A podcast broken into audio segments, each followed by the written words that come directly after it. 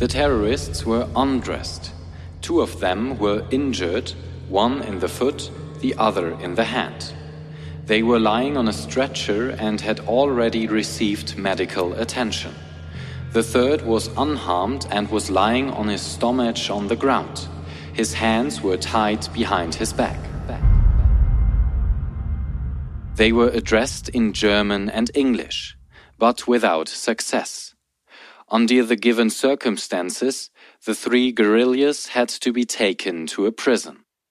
In quick succession, the three were then taken to the prisons, one at a time in separate vehicles each guarded by three escort officers.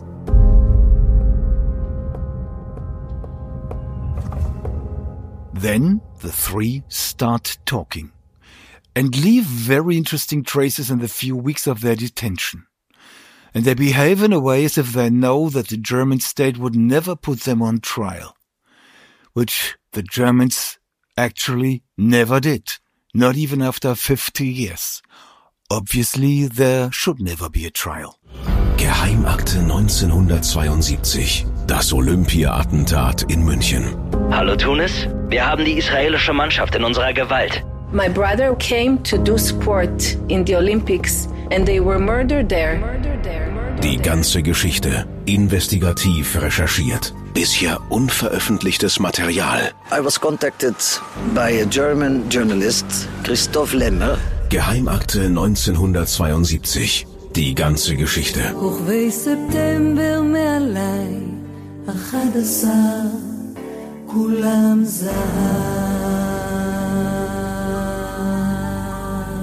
Episode 10 Bentoumi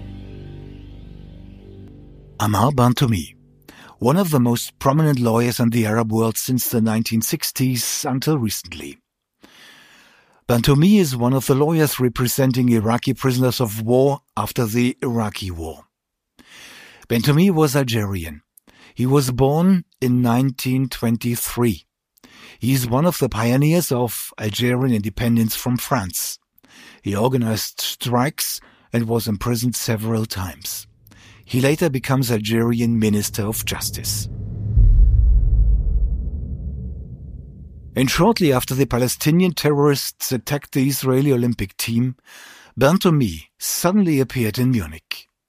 Just a few days after the bloody shooting at the Fürstenfeldbruck airfield, where the attack ends. All Israeli hostages die, as well as five of the eight attackers. That means three survive. These three are being held in custody in three Bavarian jails when Amar Bentoumi travels to Munich. Telex from the Federal Internal Secret Service, classified as secret.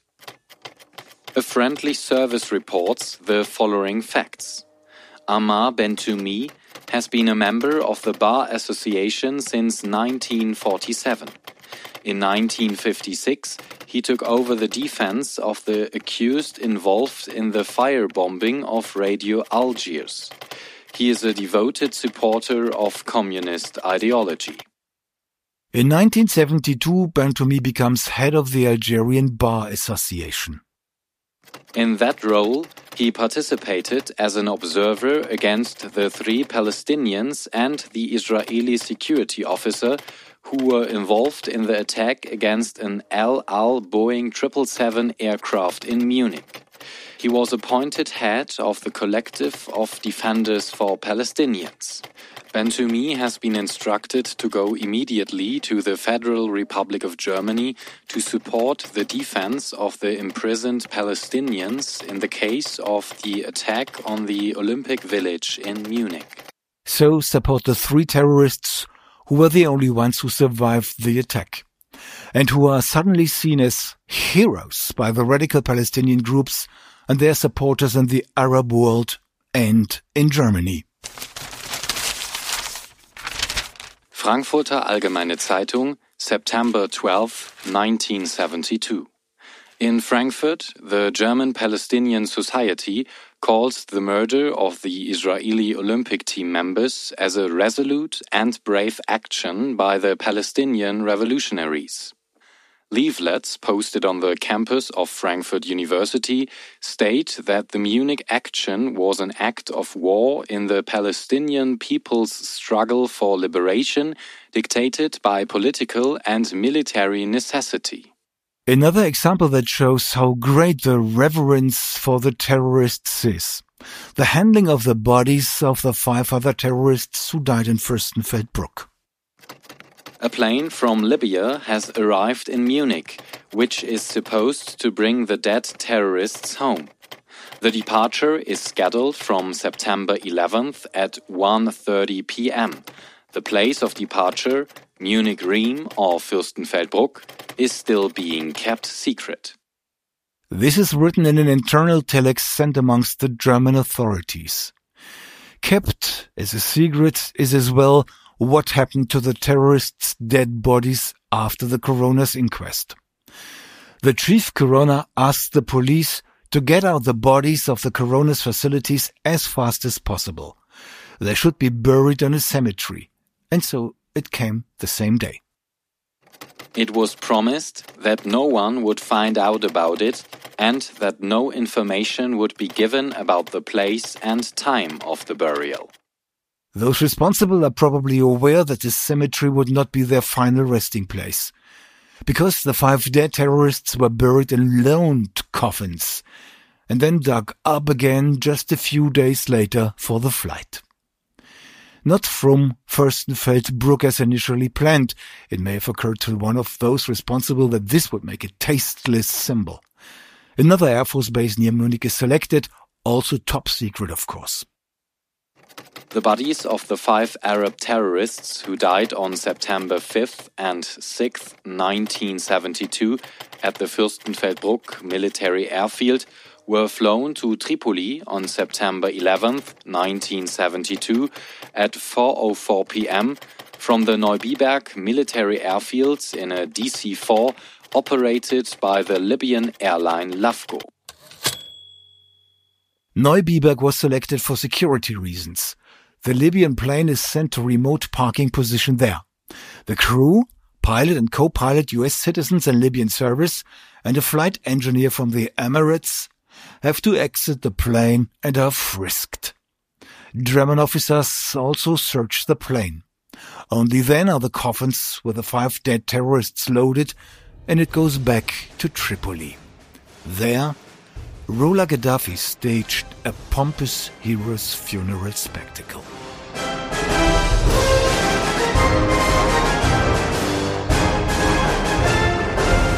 The three surviving terrorists are also glorified as heroes. There is special treatment for them in custody. A prominent defender flies in. They are celebrated in the Arab world. Arab fellow prisoners support them. They managed to communicate with the outside world, but one after another.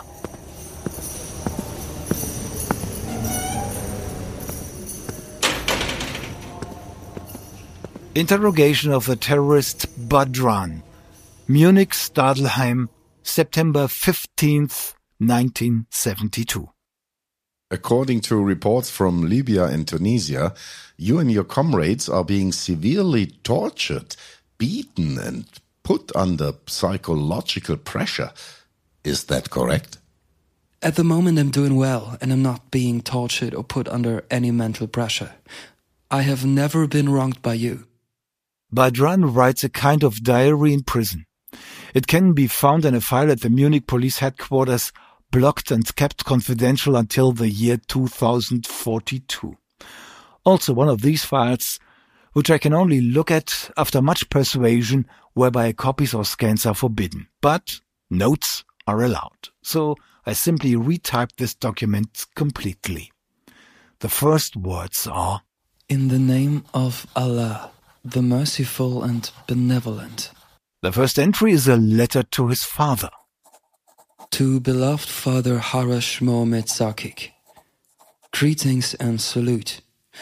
From the cursed prison cell, I am writing to you full of longing to see you and to see my brothers again.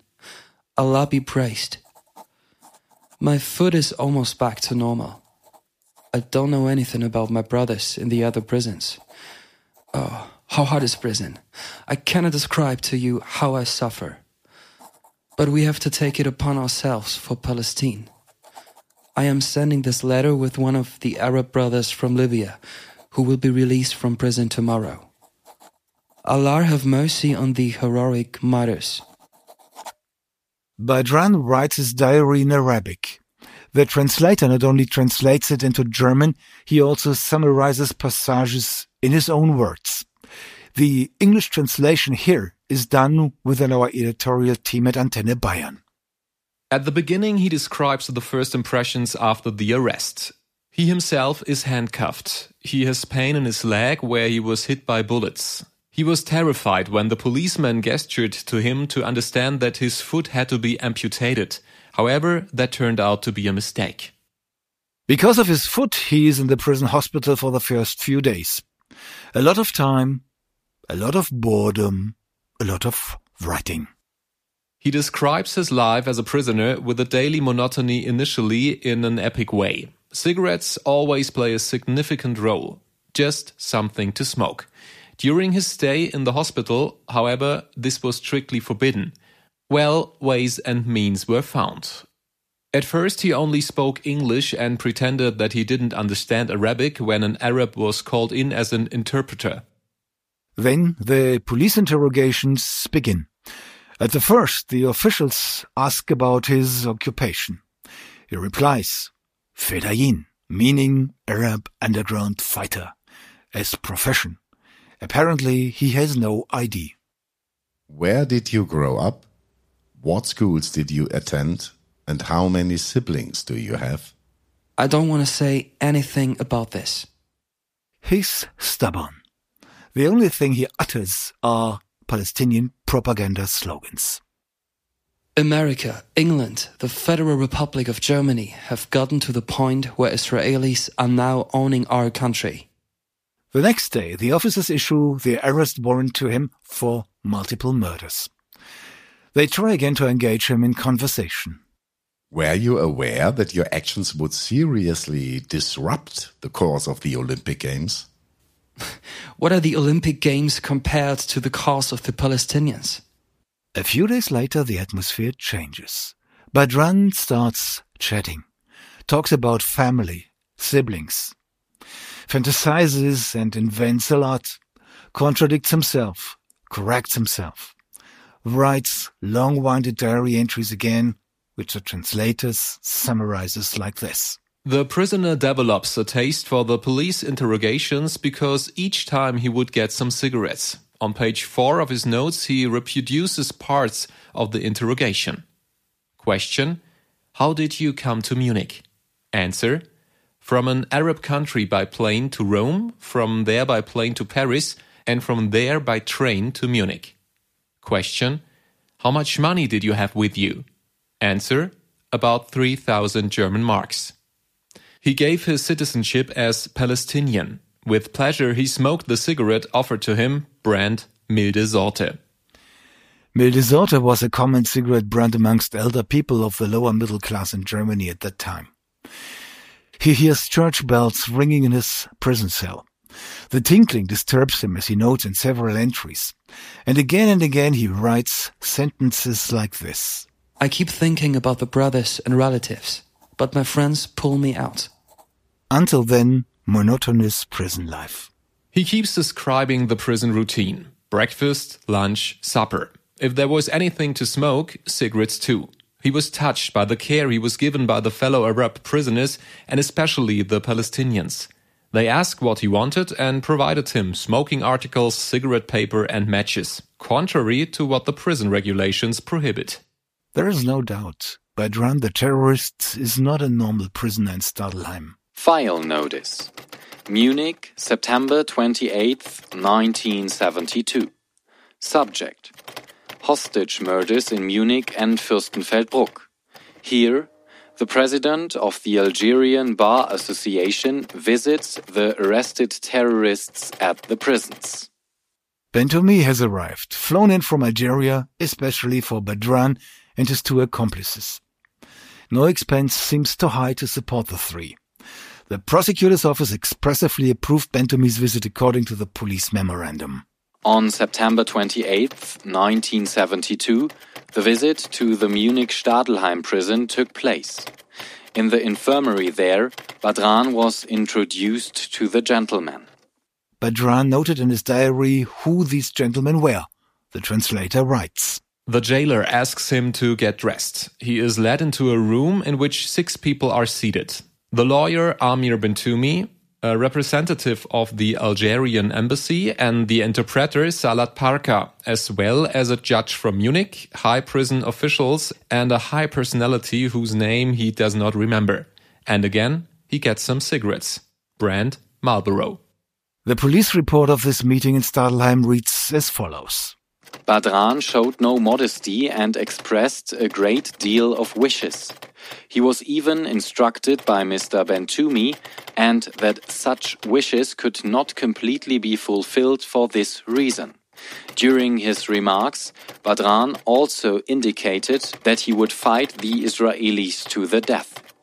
Mr. First Public Prosecutor Amon then asked whether he would also be active in this direction in Germany after his release. The terrorist's answer was very clear. He declared that he will continue the fight against the Israelis with all consistency. Badran continues to diligently write diary. Sentences like this Dear brother, do you know that everyone around you is a pig? They eat human flesh. These people know nothing about the Orient. Or this. His word of honor is that if you fuck his sister, you have to fuck him too. Or this. German law is like my dick. When I'm horny, I play with him till I ejaculate. That's German law.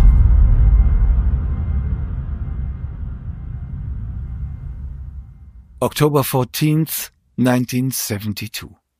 Almost six weeks have passed since the attack on the Israeli Olympic team.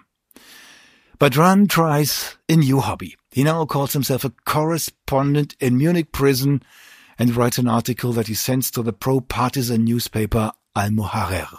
I am writing to you who understand my language, behind the bars of my dungeon, from the narrow cell with four walls.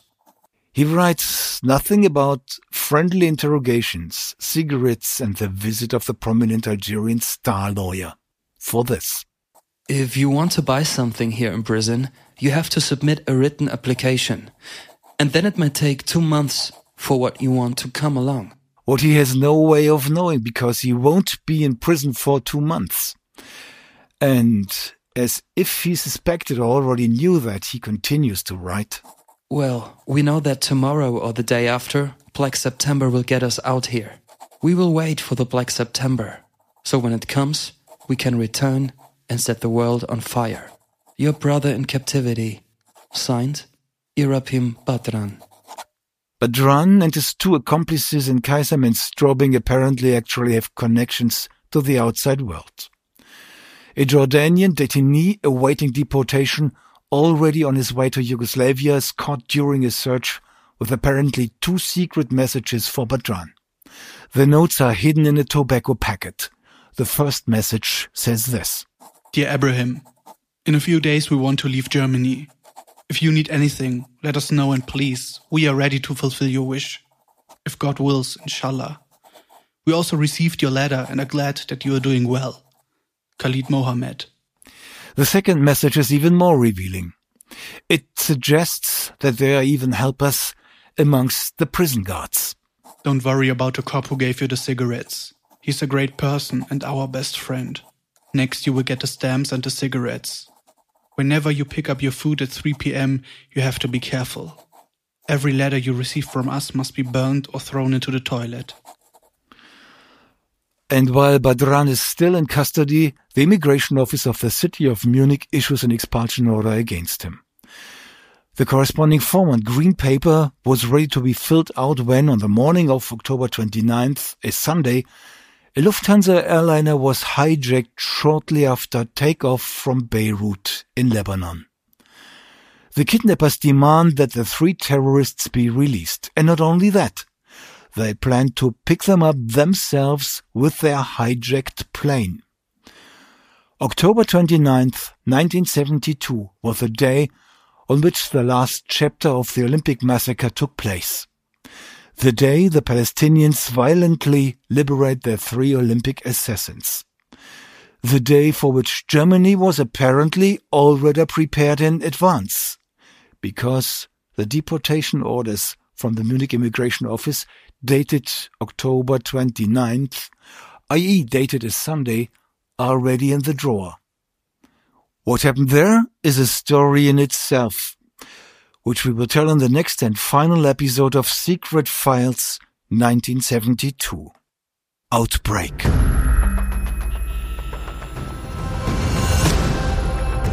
You like this podcast? Consider writing a review, sharing it with your friends, or clicking like or full five stars. You feel you have something to contribute? Contact me via email to geheimakte at antenne.de. Geheimakte 1972. 50 Jahre nach dem Olympia-Attentat in München. Ein Podcast der Antenne Bayern Group.